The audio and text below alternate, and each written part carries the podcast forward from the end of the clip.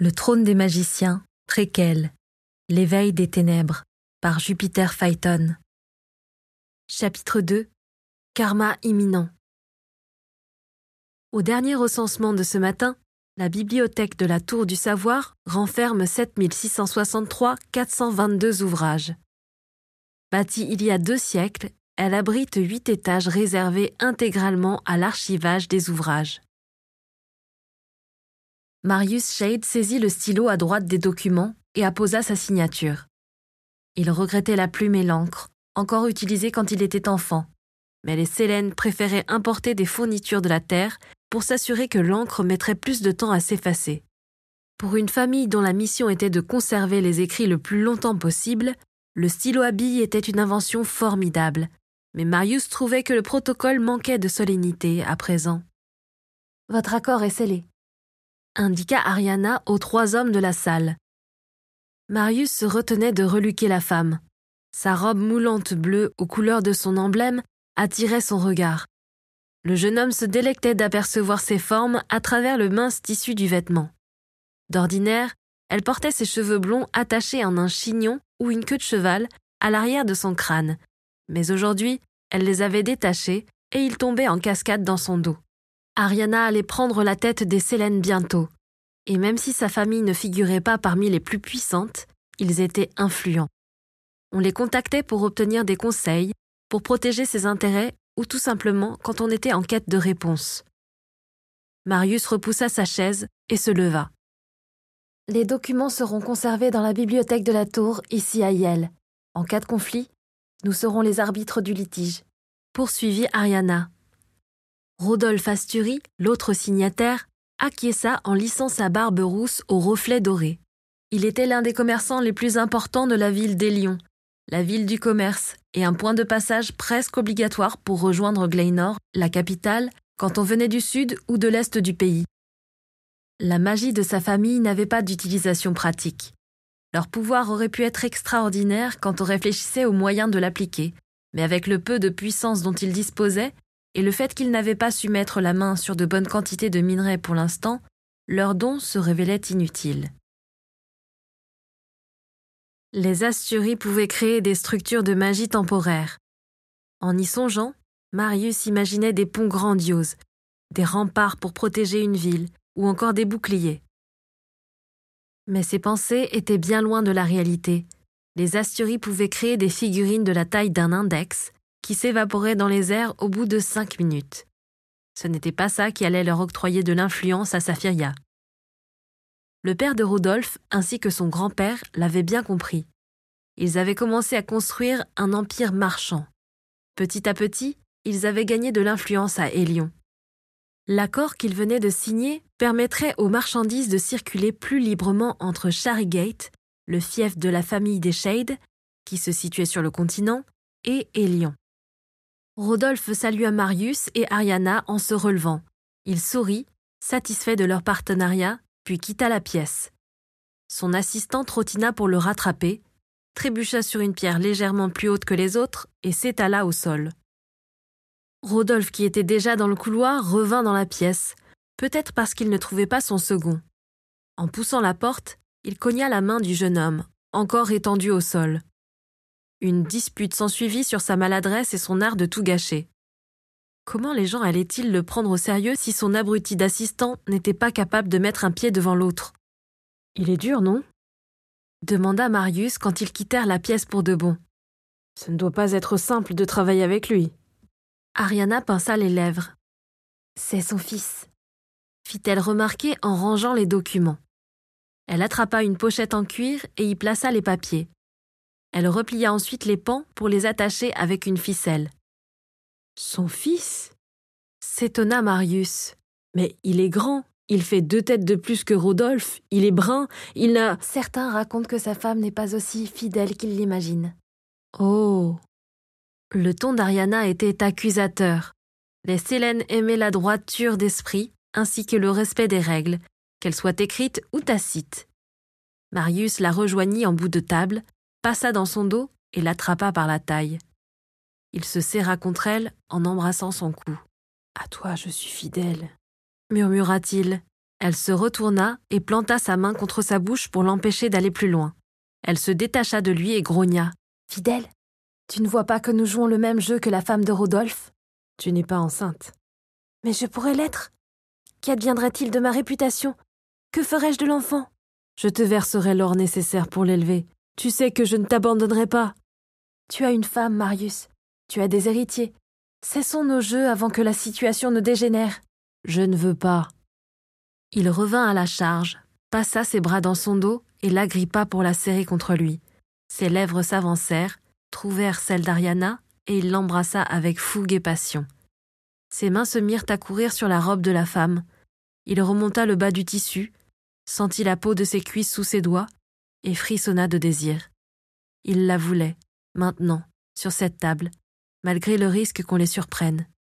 Oh non, c'était pire que ça. Ce danger l'excitait. Il la poussa en arrière, elle se laissa faire, et il sut qu'il avait gagné quand elle enroula ses jambes autour de sa taille, alors qu'il se penchait par-dessus son corps. Il écarta la pochette contenant les précieux documents d'un geste de la main. Je t'aime, Ariana, souffla-t-il entre deux langoureux baisers. Tais-toi, tu ne sais pas ce qu'est l'amour. Il ne prit même pas la peine de la déshabiller. Il baissa son pantalon, écarta ses cuisses en tirant sur le tissu des sous-vêtements de la jeune femme et la pénétra en poussant un râle de plaisir. Elle l'embrassa de plus belle pour l'empêcher de gémir. Si Marius ne craignait pas qu'on les découvre, ce n'était pas son cas. Bientôt, elle dirigerait cette tour et tous ceux qui y travaillaient.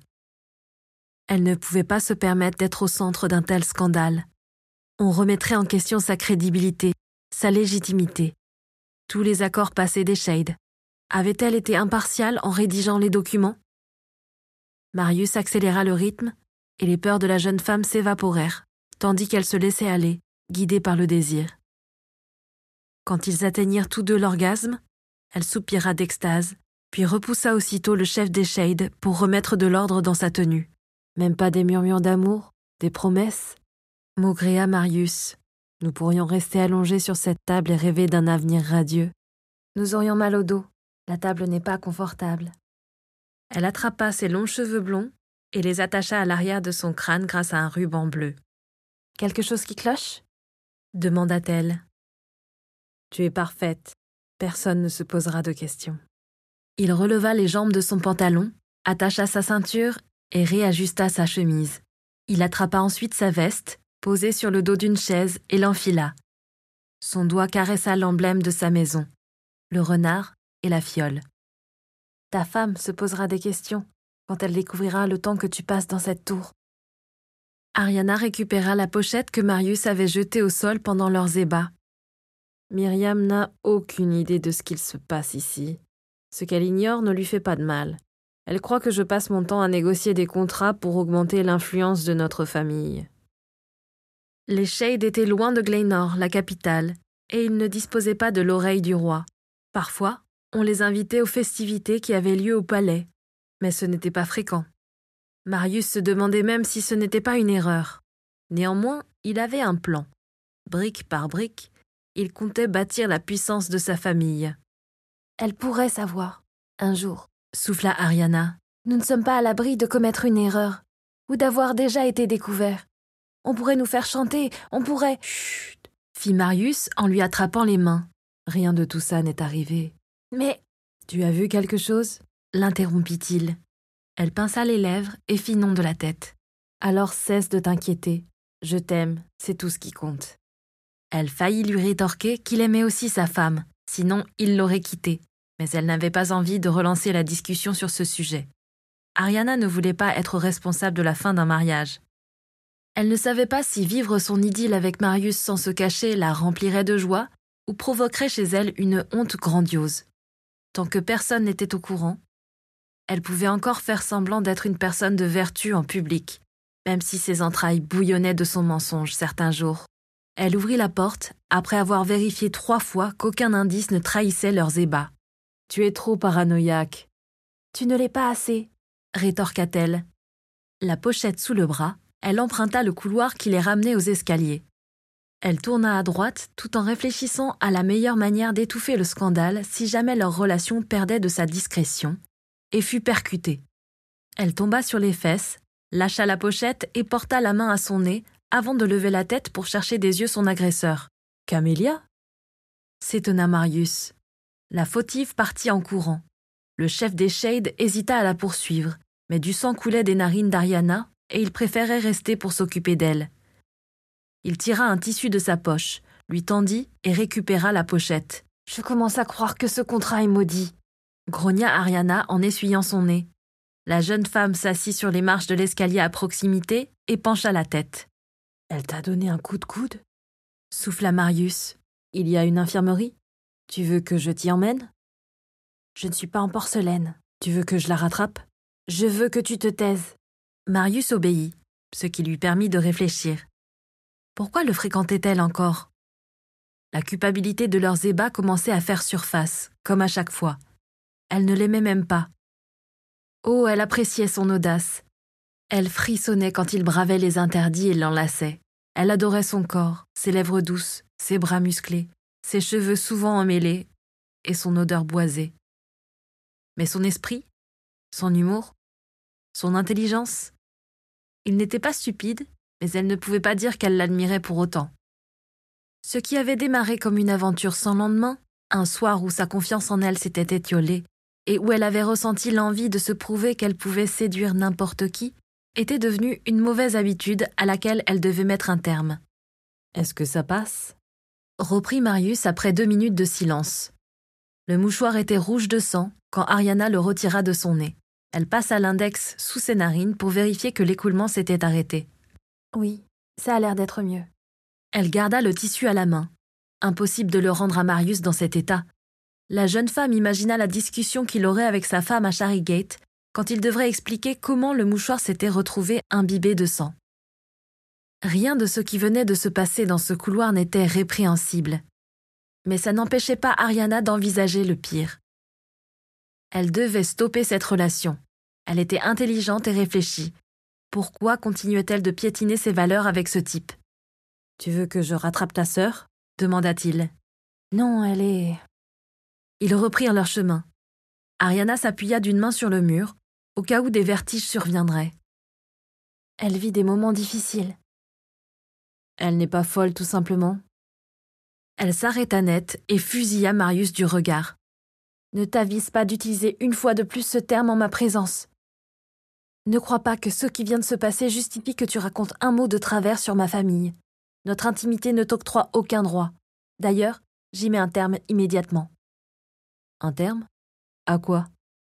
Elle réalisa qu'elle se trouvait dans un lieu public et que ses mots résonnaient sur la pierre des escaliers et se mit aussitôt à chuchoter. À cette relation qui n'en est pas une. Tu sais que tu ne peux pas te passer de mes baisers. Je le peux. Elle reprit sa marche. Marius ne la prenait pas au sérieux et il souriait à son aise à ses côtés. Je retire ce que j'ai dit. Je m'excuse d'avoir traité ta sœur de folle. Reconnais que son attitude a toujours été étrange. Camélia dispose d'un don de prémonition puissant. Tu n'as aucune idée des images qu'elle voit en ce moment. Et que voit-elle? La curiosité était palpable dans la voix de Marius. Plus d'une fois, il avait tenté de soudoyer Ariana afin d'obtenir des informations que les Célènes refusaient de partager avec quiconque. Ils étaient les gardiens du savoir, qu'ils soient passés, présents ou futurs. Toute vérité n'était pas bonne à dire. Ces visions ne se réalisent pas toujours, elles sont soumises à interprétation et, avec le temps, elles sont moins fiables. Elle est en train de perdre la tête, n'est-ce pas? C'est la malédiction qui frappe votre famille de toute façon. Elle serra les dents. Elle n'aimait pas la façon dont il évoquait les Célènes, comme si tous les membres de sa famille étaient voués à devenir fous. Je ne voulais pas t'offenser, ajouta-t-il en comprenant que son silence était sa manière d'exprimer sa colère.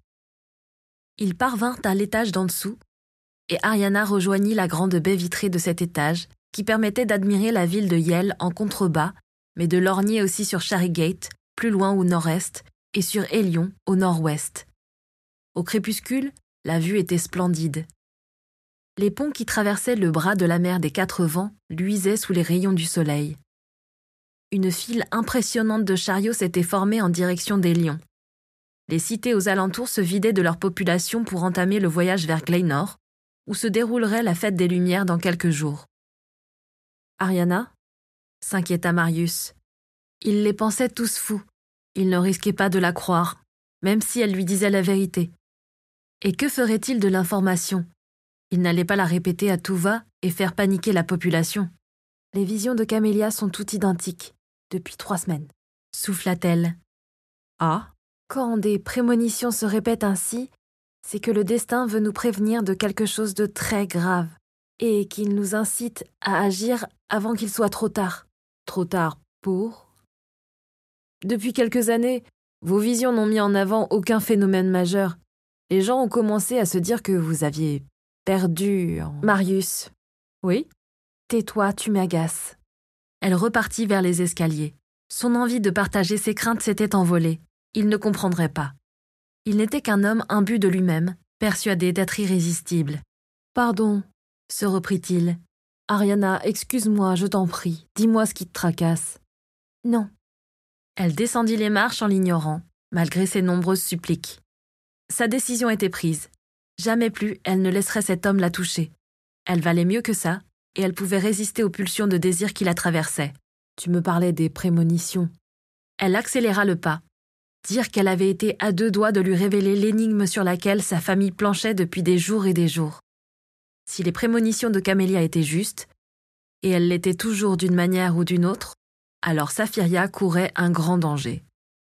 Elle posa le pied au huitième étage de la tour, Marius sur ses talons, puis pénétra dans la bibliothèque. Elle salua quelques employés qu'elle connaissait et se dirigea droit vers la salle des accords commerciaux. La jeune femme entra le code sur le boîtier digital qui se trouvait à gauche de la porte. Une lumière verte indiqua qu'elle avait sélectionné les bons chiffres. Elle franchit le seuil et laissa Marius de l'autre côté. Il n'avait pas le droit d'entrer dans cette salle, qui contenait tous les accords commerciaux supervisés par les Célènes. Le boîtier extérieur restreignait l'accès et des caméras de surveillance avaient été ajoutées dans la pièce. Ariana fit un pas pour aller ranger la pochette qu'elle tenait dans ses bras. Elle n'en fit pas un de plus. Une vision s'empara de son esprit. Elle se cogna la tête contre le coin de la table en tombant au sol, prise de convulsions. Il fallait croire que le karma la rattrapait finalement.